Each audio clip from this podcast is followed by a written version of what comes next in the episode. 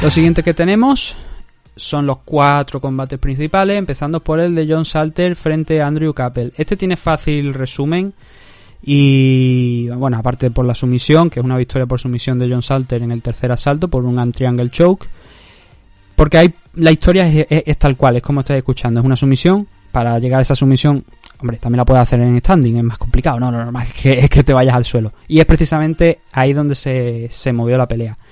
Andrew Cappell no pudo frenar los intentos de los single leg de John Salter. En el primer asalto sí que hubo un momento donde, donde lo consiguió, pero la tónica fue John Salter derribando a, a con un single leg en la mayoría de los casos, a partir de ahí empezar a trabajar. Donde se demostró que era muy superior, tanto en el wrestling a la hora de derribarlo, como luego cuando tocaba el suelo, a ir pasando guardia, mm, cogió la montada, creo que en los tres asaltos llegó a coger la montada, a trabajar la espalda también, el concreto, en el segundo asalto, eh, intentó ese triangle choke, lo que pasa que no tuvo la misma fe que tuvo en el tercero, donde sí que ya lo consiguió y desde la montada, si no recuerdo mal, porque lo tengo apuntado, tengo me parece puesto aquí que es por no tengo puesto la posición, pero si no recuerdo mal, es desde la montada, no, no es que salta side control ni nada, sino que se queda ahí y cierra ese, triángulo con los brazos, aprieta, aprieta desde la montada y hace que Andrew Capel pues tenga que, rendirse. En un combate que ya digo, se resume en eso, los takedowns de John Salter y a partir de ahí el dominio, el control en el suelo ante un Andrew Capel que bueno, él intentaba escapar explotando, levantando, haciendo el puente con la cadera, a ver si lo podía sacar de ahí. Él lo intentaba, pero no lo conseguía. Entonces la victoria para John Salter fue bastante clara y este era el primero de los combates que teníamos en la car preliminar, un John Salter que lo habíamos ya estado viendo en, en UFC, como digo, hace muchísimo, muchísimos años, pero que ha encontrado aquí en Bellator pues su casa y aquí es donde se ha hecho un nombre y ahora venciendo al hombre que retiró aquí en Molawal, pues sigue avanzando. Y eso siempre es positivo, avanzar siempre es positivo. De hecho, me parece que lo había comentado en la previa, si no pues lo vuelvo a decir, que la única derrota que tiene John Salter aquí dentro de, de Bellator es precisamente contra el ex campeón middleweight, el que dejó el cinturón vacante, eh, Rafael Lobato Jr. El resto de combate lo ha ganado todo. Sí que es verdad que los rivales no han tenido mucho nombre, algunos, algunos también lo hemos visto en UFC, el caso de Dustin Jacoby, el caso de Kendall Grove, son gente que hemos visto en, en UFC. Eh, la victoria frente a Costello Van Steen y sí que la podemos considerar una victoria importante y es la más reciente hasta este enfrentamiento contra Andrew Capel. Pero bueno, que ya digo, que son cerca de... Mm, creo que son 8 combates, 9 combates en total y una derrota solo contra el que ahora es el que dejó la persona, el luchador que dejó el cinturón vacante en la división middleweight. Creo que no está nada mal y que quizás incluso podríamos, podríamos llegar a ver en un futuro al vencedor de ese Douglas Lima frente a Gerard Musashi frente a John Salter. Oye, ¿por qué no? no? Puesto a dar sangre nueva, ver nuevos nombres, es factible, ¿no? Teniendo en cuenta esa racha de ahora de tres victorias consecutivas en la que se está moviendo John Salter. Siguiente de los combates era Valentín Moldavsky frente a Roy Nelson y este combate también tiene un resumen bastante sencillo. Moldavsky, que se me olvidó comentarlo en la previa, es otro de los Fedor Boys. Está el Fedor Team, pero yo prefiero llamarlo Fedor Boys. Eh, ¿Por qué? Pues son los chicos de Fed, tal cual. Entonces Moldaski llegaba aquí con una buena racha, ya habíamos hablado un poquito de que él era un buen grappler. Roy Nelson es incluso, a pesar de ese tamaño que vosotros veis, a lo mejor los más, los que menos lo conozcan, piensan que verlo tan grande lo conocen como un noqueador, antes que como un grappler. Y, hombre, estamos en lo cierto, pero también tenía un grappling muy, un grappling muy bueno, lo que pasa que fue subiendo de peso, fue subiendo de peso. Y si este hombre se hubiese mantenido en su peso original, podría haber cortado hasta 205 libras durante buena parte de su carrera y haber estado en un excelente estado de forma y habernos mostrado mucho más de ese grappling. Lo que hemos recibido por parte de Roy Nelson en los últimos años han sido más bueno, guerra, eh, combates de desgaste para él, pero sobre todo eran eso, la, potencia de sus manos antes que ese grappling que a mí me hubiera encantado ver. Y Moldaski aquí lo, desgastó también. Lo desgastó, lo puso una historia que se repite también en los tres asaltos, como en el caso del Salter contra Capel, ponerlo contra la jaula, buscar el clinch y empezar a ir a desgastarlo.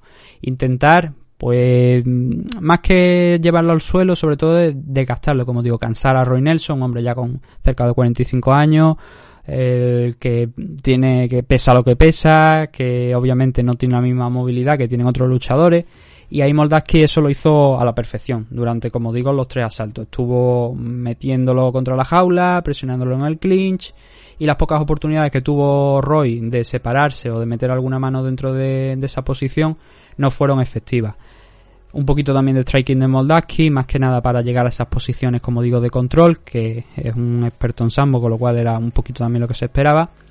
Y ya digo, mucho trabajo de control, poca acción más allá de ese control, pero suficiente para conseguir una victoria aburrida, pero una victoria a fin de cuentas con un claro, eh, bueno, no he comentado la decisión, pero fue un triple 30-27 con la que estoy totalmente de acuerdo, que no es que el pobre de Nelson no pudo hacer nada por el buen trabajo y el buen control que Moldaski realizó contra la jaula cada vez que, que tenía a Roy en esa posición un Roy que no se retira, que por lo visto por lo que ha dicho esta semana todavía le queda algo más y dice que incluso espera ahora poder ser él el que elija un poquito los combates y no lo primero que se encuentre. Claro, lo primero que se encuentre han sido mm, aquí en Bellator han sido cinco derrotas y una victoria, la única victoria en su debut. Las otras han sido derrotas. Mitrión, Sergei Karitonov, Mirko, eh, Mirko Krokov, obviamente, Mir y ahora Valentín Moldaski. Ha perdido todos esos combates.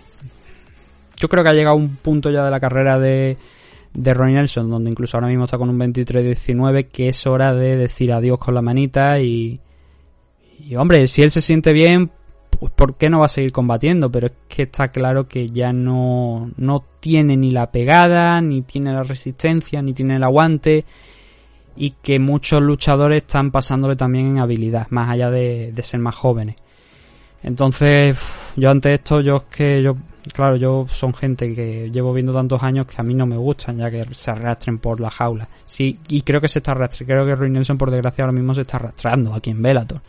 Le pagan y eso, pues bueno, pues supongo que es suficiente y es la mayor razón para, para quedarse, pero desde luego la, en tema de habilidad Roy Nelson ya no se, vio muy superado el, el viernes por Moldaski y es que no puedo comentar mucho más, porque ya digo, las manos que intentó Roy Nelson, a ver si se lo podía quitar de encima y conseguir un caos, tampoco fueron efectivas, tampoco llegaron. Y aunque aquí no tenemos estadísticas como las que tenemos en, UFC, estoy seguro que el porcentaje de mano y el no solamente lanzado sino impactado, o sea, especialmente impactado por parte de Roy Nelson sobre Moldaki fueron muy bajos fueron porcentajes y números muy bajos con respecto a lo que sí que consiguió el propio ruso. Aunque no fueran golpes de poder, aunque la mayoría de ellos fueran destinados a eso, a cerrar una distancia, a hacer un trabajo en el clinch, a intentar desgastar ahí a Roy Nelson.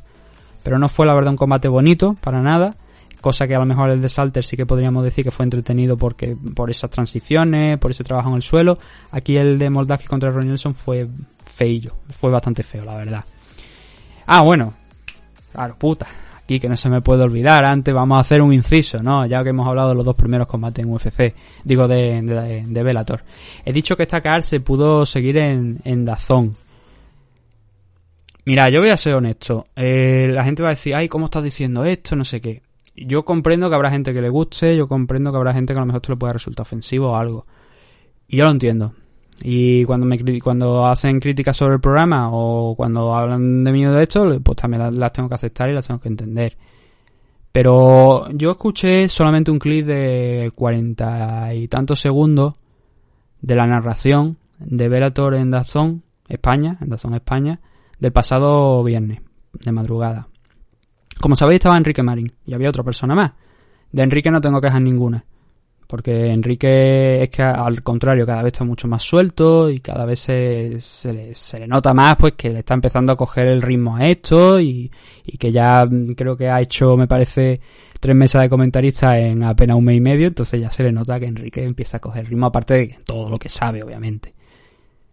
Mi problema más que nada, y ya digo, esto es personal, es con la otra persona, con la otra, el otro comentarista, el narrador que no es culpa suya, porque él hace el trabajo que sabe, del que a veces discrepo profundamente y puedo decir que no soy el único, que o hace un programa de MMA, o que sale en televisión, o que escribe de esto, que sea periodista profesional, que ve cosas que no le gustan, y eso estoy siendo suave, ¿vale?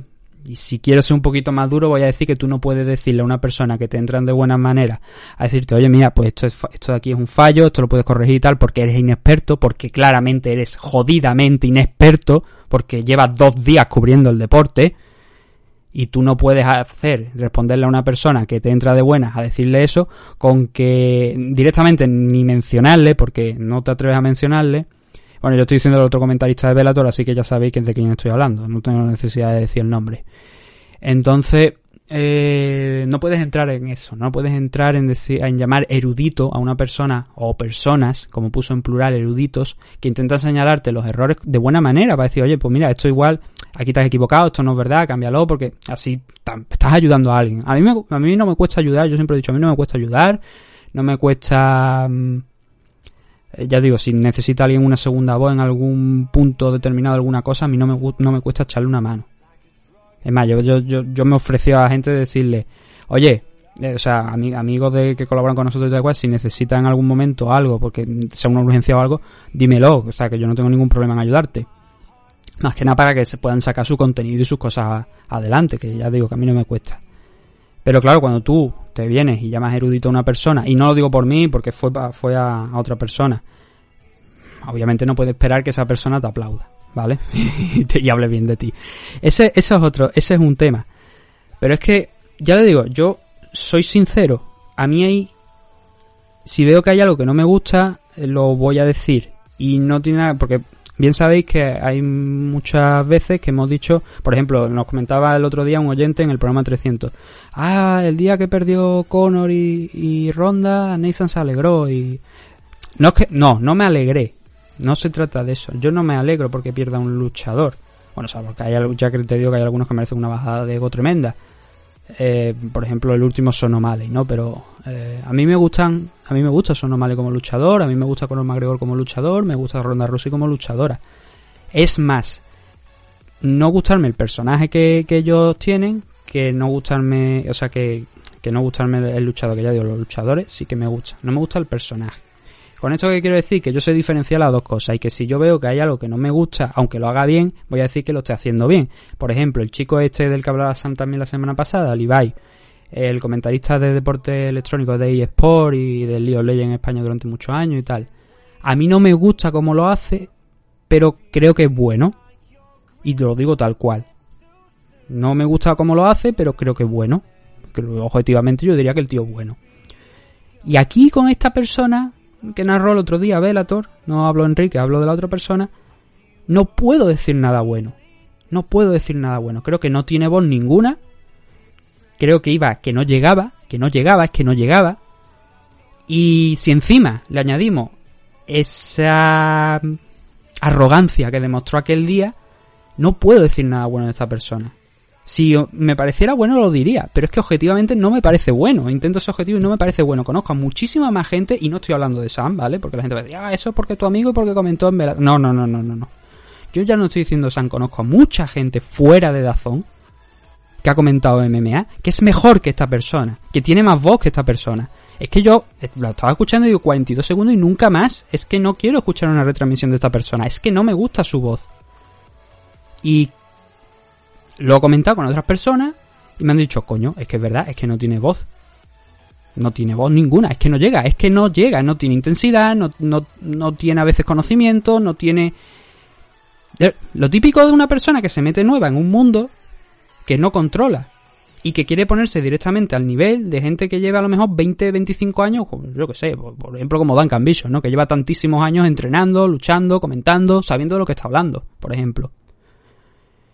Y ya digo, no me entra, no me entra. Y yo estuve escuchando eso y digo yo, eh, ¿cómo demonios ha conseguido esta persona esta posición aquí en este puesto sabiendo que hay mucha gente que es mejor que él? Y que incluso algunos están dentro de Dazón, ¿sabes? Hay gente que es mejor que él dentro de la propia Dazón y sin embargo te ves a esta, escuchas a esta persona. Es esta clase de acciones la que te hace perder la fe en lo que hace. ¿Sabes? Porque dices tú, si hay algo, si hay alguien que objetivamente es inferior, no a mí, yo no digo, no estoy hablando de mí, pero inferior a otras personas, y consigue el puesto, digo, ¿qué coño estamos haciendo? ¿Qué coño estamos haciendo? ya digo, habrá gente a la que le guste. A mí no me gustó. Y lo puse el otro día en redes sociales, los puse. Y me comentaron más gente, oye, pues que es verdad, es que el tío no, es que no, que no, que no, que no, que no. Y bueno, podría decir otra cosa que no, voy a decir aquí en, en alto. en referencia incluso a personas que, que, personas, y no estoy hablando ni de Duncan Vision ni de nadie, han llegado a decir también, a reconocer como que el chaval que tienen, que, que, que, se sienta al lado de Enrique no tiene voz. Y ya está, eso es lo que, lo que voy a comentar, es alguna retransmisión que a mí no me gustó. No me gustó para nada. ¿Y por qué, y por qué hago esto? ¿Por qué comento esto? Porque tenemos nuestra parte de análisis como lo que estamos haciendo y también de opinión. Y a mí la opinión de que los comentarios de Bellator en a mí, por parte de Enrique, perfecto. Por parte del otro chaval, por la narración, me tira para atrás. Y yo la quito. Yo escucho un narrador así y yo lo, y te lo, y lo está diciendo aquí a alguien que le dicen que tiene voz de borracho, a pesar de que ni bebe ni fuma, y que tiene el acento raro. que eso lo han dicho algunas personas eh, a nivel nacional a que cada uno lo recoja como quiera. Pero que ya digo que es que a mí, a mí no, me, no me llama la atención. Y no me, no me gusta, que no me gusta. Y os podría poner el audio, de hecho lo tenía pensado ponerlo, pero lo podéis encontrar, es un audio que podéis encontrar en, el perfil de Velator Dazón, o sea, de Velator Dazón, de Dazón España, que podéis buscar la retransmisión de Velator y podéis escuchar a esa persona. Si a vosotros os gusta, comentádmelo. Si no os gusta, también comentádmelo. Porque ya digo, me interesa vuestra opinión y porque hay veces que, claro, yo hoy estoy haciendo aquí el programa solo, ¿vale? No paro de hablar. Y sé que nos escucháis, sé que muchos de vosotros veis Velator en, en Dazón España. Y me gustaría saber vuestra opinión, no sobre Enrique, porque sobre Enrique yo creo que, bueno, hace, si queréis también sobre Enrique, por supuesto, nadie os va a frenar, ¿no? Pero sobre la otra persona, sobre la narración, sobre su voz especialmente, que yo creo que, ya digo, es que no llega, no llega, no llega, no, no sé, no llega, no tiene intensidad, alguna persona me dijo que no tiene chispa. En fin, decisiones extrañas, ¿no? Decisiones extrañas, pero supongo que cercanas también, por el hecho. Allá cada uno con, con lo que... Al final, el hecho por desgracia no cambia, ¿no? Y esa persona pues va siguiendo razón por lo que, por lo que pinta, pues y... Pero bueno, te da... No envidia, porque habrá gente... Es que eso es envidia. No, no es envidia, pero es saber que hay gente fuera que lo sabe hacer mejor y que no le dan la oportunidad. Y eso es algo que sí que te choca, por lo, por lo menos.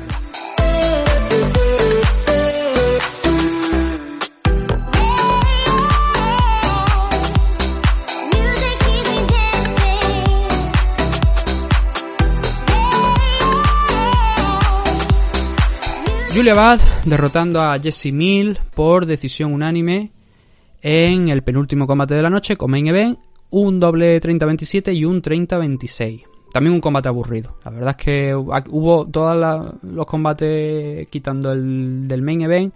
El resto de los combates de la car principal fueron bastante aburridos. Bastante aburridos. Julia Bad aquí no hizo prácticamente nada. Su rival Mill tampoco quisiera mucho pero Bad hacía lo suficiente para cerrar la distancia, coger el clinch y durante los tres asaltos exactamente igual. No estoy contando una cosa de que sea una película repetida, pero al igual que en el caso del Moldaski contra Nelson, lo mismo se repite aquí contra, en este combate entre Julia Bad y Jesse Mill.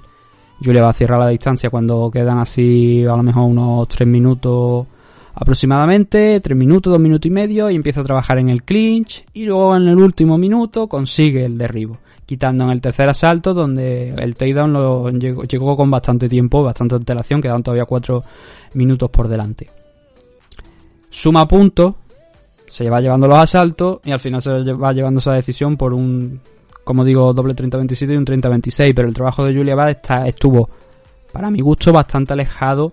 No sé si por mérito de Jessie Mill, que tampoco es que la vi que hiciera nada especial, a lo mejor, para lo que yo esperaba que hiciera Julia Bad, o porque Julia le dejó algo trastocada el combate contra Cyborg. Y el tema es el que abrí en la previa. Eh, lo lógico aquí es que Julia Bad sea la number one contender de Cyborg para la posteridad, porque no pienso que no haya absolutamente nadie que esté al nivel de Julia Bad, pero tampoco está al nivel de Cyborg ni la propia Julia Bad. Y es un poco la situación, misma situación parecida que tenía las 145 libras de, de UFC, hasta que Amanda Nunes dijo, oye, voy a enfrentarme contra Cyborg porque no queda nada más en 135 libras. Pero hasta ese momento es que Cyborg no tenía rival en 145. Y aquí no tiene rival en 145 en Bellator. Pero bueno, al menos por debajo está Julia Bath, que había estado dominante hasta la llegada de Cyborg y que ayer no tuvo un combate especialmente bueno, llamativo, que fuera atractivo, ¿no? Para decir, oye, pues quiero ver un próximo Cyborg contra Julia Bad de nuevo porque he visto que Julia Bad ha mejorado. No, la verdad es que no creo que haya mejorado. Fue un combate bastante rácano, que yo te digo, cuando yo digo rácano, tenéis que entender también una cosa. Entiendo lo que hace, hace lo que tiene que hacer para ganar, pero quiero decir, en comparación con otras actuaciones que ella ha tenido, sí que me pareció un combate rácano, donde fue más a atar el resultado sin complicarse y poco más. Entonces con esto pues Julia Bad ahora vuelve a la senda de la victoria después de esa de ese combate que tuvo por el título para intentar defender el título contra Cyborg, que ya sabemos que acabó con la victoria de la brasileña. Y Jessie Mill pues asuma una derrotita aquí frente a la número uno de la división Featherweight, campeón aparte, en, en este evento de celebrado el viernes. Poco más, no se puede comentar mucho más, no se puede sacar mucho más de la actuación de Julia Bad, un tema de a lo mejor de movimiento, de mejoría. Yo, como digo, creo que no es que haya um, ido hacia atrás, pero que tampoco ha habido una evolución para pensar eso, que un nuevo enfrentamiento contra Cyborg puede cambiar o que puede ser más interesante. No lo he visto y cuando no lo veo, pues también creo que, hay que decirlo, a pesar de, de, lo, de lo que yo creo que Julia va una grandísima luchadora, pero claro, Cyborg está por encima. Fedor Boys. Otro Fedor Boys para cerrar la noche y de qué manera además. 205 libras, Vadim Nenkov derrotando, convirtiéndose en el nuevo campeón de Bellator y también portada de este número de meme adictos, ¿por qué no? Frente a Ryan Bader. Victoria de Vadim Nenkov noqueando a Ryan Bader en el segundo salto en un combate donde creo que quedaron patentes varias cosas, especialmente una, que yo creo que es que Ryan Bader eh, está llegando a su límite, ha llegado a su límite y sobre todo contra gente que está en el mejor momento de su carrera, como es el caso de Vadim Nenkov, que le saca, creo que son 8 o 9 años, me parece que tiene menos que, Ryan Bader, y que se vio en el combate del viernes que, esa diferencia de velocidad entre uno y otro existía. Y que además en el grappling no, porque realmente Bader se, se cogió, cogió en el lo tengo por aquí apuntado, déjame porque no recuerdo si fue en el primero o fue en el, el... No, fue en el primero. En el primero consiguió Vader un, un takedown. Que luego sí que se salió, se salvó ahí Nenkov cuando Vader intentó incorporarse, abrió una distancia y permitió que Nenkov se levantase. Pero en el striking se le vio... Mm, lento, bueno, se le vio lento, pero también falta de... Una falta de dinámica. ¿Por qué digo esto? Porque Nenkov estuvo haciendo algo que de hecho fue el, combo con el que al final noqueó en el segundo salto, mandó al, suelo a, a Vader y, e inició el principio del fin. Nenkov cuando veía que cuando él dejaba ahí las manos, soltaba el 1-2 o cualquier otra combinación y se alejaba Vader, lo que hacía era soltar una, una high kick porque ya estaba fuera de distancia, pero todavía podía alcanzarlo con una patada alta. Y estuvo soltando izquierda. Patada alta con la izquierda. En el segundo asalto, el golpe que noquea a Ryan Bader es precisamente saliendo de ese combo, estando fuera de distancia, pero es en ese momento donde, en vez de la izquierda, suelta a la derecha Badin. Y coge con las manos abajo a Ryan Bader, podéis ver la repetición, podéis ver los highlights si no tenéis razón, y le pega directamente en el cuello para mandarlo al suelo. Cae a plomo Ryan Bader. No completamente cao, pero sí que cae al suelo. A partir de ahí Nenkov se le echa encima, empieza a martillear, el árbitro le dio todas las oportunidades del mundo y más a Ryan Bader para volver.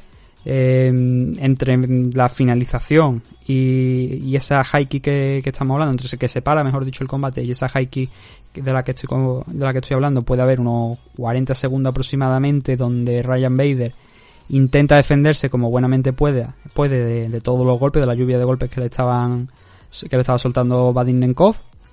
Se levantó, volvió a caer, cuando ahí es ese punto donde yo creo que el árbitro debería haber parado el combate, eh, el referee siguió dándole oportunidades a Ryan Bader de volver, Vader se volvió a levantar, pero ya estaba en modo huida total, iba corriendo de lateral, huyendo y otro buen golpe de Nenkov lo mandó al suelo y esta vez que sí, ya ahí automáticamente el árbitro saltó para decir no, esto no ya no tiene ningún sentido el seguir continuando con esto, pero ya digo que le dio muchísimas oportunidades, más de las que creo que se le debería dar a un luchador, pero entiendo también que el árbitro estaba ante un combate por el título que tenemos que tener en cuenta una cosa.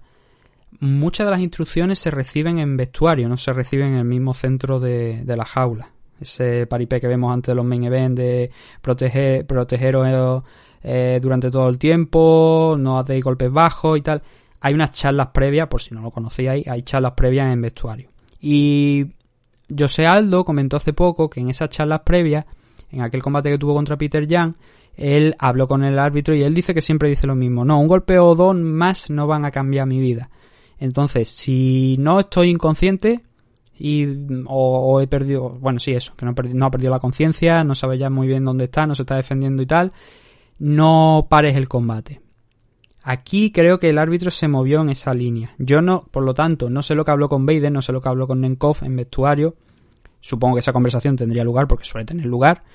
Y, y no sé cómo lo, que le podría a lo mejor decir Vader o tal. Pero yo creo que sí que aquí se extendió mucho, se le dio muchísimas oportunidades, se le dieron hasta tres oportunidades porque se llegó a levantar en dos ocasiones. La primera del con la kick cae al suelo, se levanta, vuelve a caer y luego se vuelve a levantar. Por eso digo que se le dan hasta esas dos oportunidades de levantarse. Lo que pasa que, claro, cuando cae ya a la tercera vez, eh, entonces ya es cuando se determina el fin de la pelea pero se le dieron muchísimas oportunidades. Entonces hay gente que dice, no, es que la parada es tardía, absorbió muchos golpes, absorbe muchos golpes, pero es verdad que nunca, ni incluso en el último momento, llega a estar completamente cao. Él sigue defendiéndose, sigue luchando por mantenerse en el combate. Lo que pasa que Nenkov le pasó por encima a partir de, esa patada alta con la derecha y, y no lo intentó, no pudo. El árbitro le dio todas las opciones del mundo, no pudo volver. Y con esto tenemos un nuevo campeón de la división Light Heavyweight. Había gente que había puesto a Vader de favorito, de gran favorito, yo creía que era favorito, pero también había estado diciendo en la previa que eh, Nenkov no era nada de lo que, o sea, que era el rival más complicado, mejor dicho, al que se había enfrentado Ryan Bader en los últimos años, porque Sí, bueno, nos vamos al récord de, Ryan Bader y tenemos victorias contra, bueno, doble campeón para empezar en la división Light Heavyweight y Heavyweight y tenemos victoria contra Fedor, victoria contra Mitrion, contra Molawal, Linton Basel, Phil Davis, pero ¿quién de ellos realmente estaba en el mejor momento de forma o por lo menos eran más jóvenes que, que Ryan Bader o estaban a su mismo nivel? Linton Basel quizás sí, es un, no, de hecho me parece que Linton Paulsen tiene hasta la, hasta la misma edad de, de, Ryan Bader. Pero era un rival incluso hasta inferior en, nombre. Pero el resto de nombres importantes, Mohamed Awal, Fedor Emelianenko, Phil Davis, gente que había pasado de UFC, el propio Fedor, los ha derrotado. ¿Por qué? Pues bueno, igual está en mejor estado de forma a esa misma edad igual está todavía más rápido que, ellos en esa edad, como pasó yo creo con el caso de Fedor, que lo sorprendió con esa izquierda que yo creo que poca gente habría previsto, ¿no? Que eh, Ryan Bader, primero, que lo pudiera noquear solamente con ese golpe y segundo también que se sacara ese golpe con ese pasito hacia adelante y esa izquierda sin mucho recorrido que noqueó a, a Fedor. Pero eso, no se había enfrentado contra un rival que dominara, o sea, que tuviera un gran striking, un striking con muchas combinaciones, como es el caso de, de Nenkov, un buen kickboxing, llámalo kickboxing Muay Thai, kickboxing más bien sería lo, adecuado. Él no se había enfrentado contra nadie que tuviera el grappling que tiene Vadim Nenkov. Y por supuesto no se había enfrentado contra nadie que estuviera en el mejor momento de su carrera deportiva como Vadim Nenkov. Solamente 28-29 años creo que son los que tiene Vadim. Claro, si tú te estás enfrentando a gente de tu mismo nivel y le estás derrotando, o sea, de tu misma edad, lo estás derrotando, ¿vale? El apartado físico ya con altibajos, pero la edad está ahí, ¿vale? Tienen tu misma edad. En el momento en el que te enfrentas contra alguien más joven, te ves superado en velocidad, te ves superado en el striking, esas boleas que intentan meter a lo largo de, los 7-8 minutos que duró el combate no entraron, a excepción de una quizá, que hizo tambalarse un poquito a Nenkov, pero Nenkov lo que hizo fue negar con la cabeza decir, no, no, es que me he resbalado yo, no, no que me haya hecho daño. Y poco más. Y no hay mucho más. Y quedó expuesto. Quedó expuesto ayer, eh, bueno, ayer, el viernes Ryan Bader, la verdad, quedó un poquito expuesto, ¿no? Que ya no el físico, pues contra gente de su misma edad, pues sí que la aguanta, y que sí que sigue siendo una amenaza con, con esa potencia que tiene en las manos y su Gremlin que, que ya lo he dicho al principio cuando hemos hablado de hemos empezado a hablar de este combate consiguió un en el primer asalto ante un tío que tiene un muy buen sambo, como es el, como el Nenkov, que creo que es campeón mundial varias veces además. Entonces, oye, igual el tiempo ya el tiempo pasa para todos al final. Pasó con Fedo. Pasó con, por ejemplo, también a Daniel Cormier ahora, ¿no? Como lo hemos visto que Stipe Miocic estaba en mejor estado de forma y, con muchísima más técnica. Ha pasado con todo el mundo. Todo el mundo. George St. Pierre también poco a poco pues fue eh, desapareciendo un poco. Ha pasado con, con gente como Charlie Dell, como Anderson Silva y tantos y tantos nombres que han ido, obviamente, con el paso de los años, pues disminuyendo sus capacidades. Con Vader creo que pasa eso. Y creo que Nenkov es obviamente un justo ganador. Y creo que, aunque no era favorito por estadísticamente, ¿no? Por lo que llevaba. Lo que le habían echado por delante a, Ryan Vader. Sí creo que no deberíamos considerarlo sorpresa. Ya lo había advertido. Este tipo es el mayor reto que ha afrontado en su carrera en Bellator Ryan Bader. Lo dije en la previa. Y digo, cuidado porque si bien no favorito a Nenkov, sí tienen unas muy buenas posibilidades de, de llevarse la victoria, como finalmente ha sido. A partir de aquí, pues veremos ya qué es lo que pasa en siguientes combates, ¿no? Porque había una idea de hacer un Corey Anderson frente a Ryan Bader por aquello de que Corey Anderson se ha ido de UFC, ha firmado con Bellator. Esos planes han quedado rotos. No han quedado rotos instantáneamente, quiero decir, porque lo normal era eso, era una defensa por el cinturón light heavyweight entre Corey Anderson y, y Ryan Bader, que era el plan. Pero ahora con la victoria de Vadim Nenkov, se puede seguir celebrando ese Corey Anderson frente a Ryan Bader, pero ya no es el campeón, el, americano, es el ruso Vadim Nenkov. Y ahora tiene un problema mayor, porque estamos centrándonos solamente en la división light heavyweight. Pero es que en la división heavyweight hay otro nombre, que es Vitaly Minakov, que es igual de peligroso o más que Vadim Nenkov. Y solamente tiene una derrota, es contra Chikongo, y además después de un parón largo bastante tiempo, creo que me parece que fueron dos, dos, tres años de parón en la carrera de Vitaly Minakov, hasta ese momento estaba invisto y estaba invisto con más de 20 combates. Y ha peleado en el máximo nivel. Pobre Juan Espino ya probó, probó por desgracia el pobre Juan las manos de, de Vitaly Minakov al inicio de su carrera, un combate que la verdad es que no se debería haber celebrado en aquel entonces porque no tenía eh, Juan la misma experiencia que tiene ahora eso era una obviedad, pero claro, también él lo mismo, él mismo lo ha reconocido, no trabajaba con la persona que trabajaba, ya por suerte dijo que nunca más iba a trabajar con esa persona y ahora es cuando le va bien. Y no solamente es que le vaya bien a él, le va bien a muchos más otros que han trabajado con él, luego han cambiado de promotor y que ahora, bueno, de promotor de manager y que ahora van, algunos están dentro de UFC, algunos han tocado también empresas importantes y desde luego no están en un pozo metido, están triunfando y por eso damos gracias y nos alegramos. Pero Minakov es un problema para, también para Ryan Bader y lo va a tener que enfrentar tarde o temprano, porque no, salvo que se les ocurra dar un salto en la a Minakov y ponerlo contra y poner a Ryan Bader contra otro rival, lo normal es que Minakov, él, Vital Minakov y Ryan Bader acaben chocando. Y va a ser probablemente igual de lo que, algo más de lo que vimos el, el, viernes. Pero eso es el futuro. Eso todavía hay que esperar. Y eso es lo que hizo Velator en este Velator 244. Hemos estado unos 45 minutos, creo que le hemos dedicado más o menos a este evento.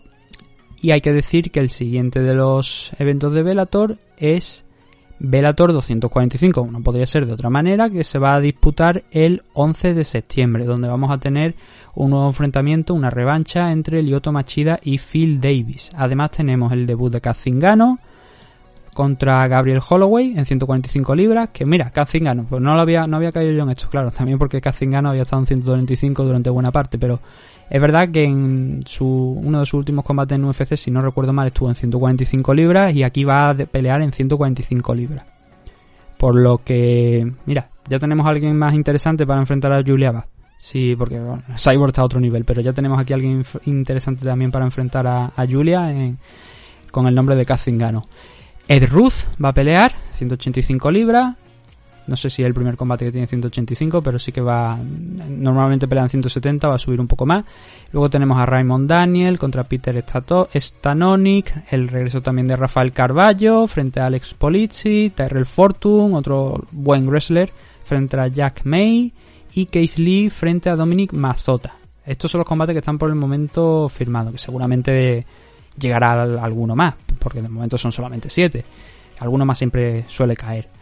Y, y, eso lo vamos a tener en Velator 245, que es el 11 de septiembre. Entonces ahora vamos a cerrar esta carpeta de Velator y nos vamos a ir a hablar del evento de anoche en Las Vegas, UFC 7, UFC Las Vegas 7.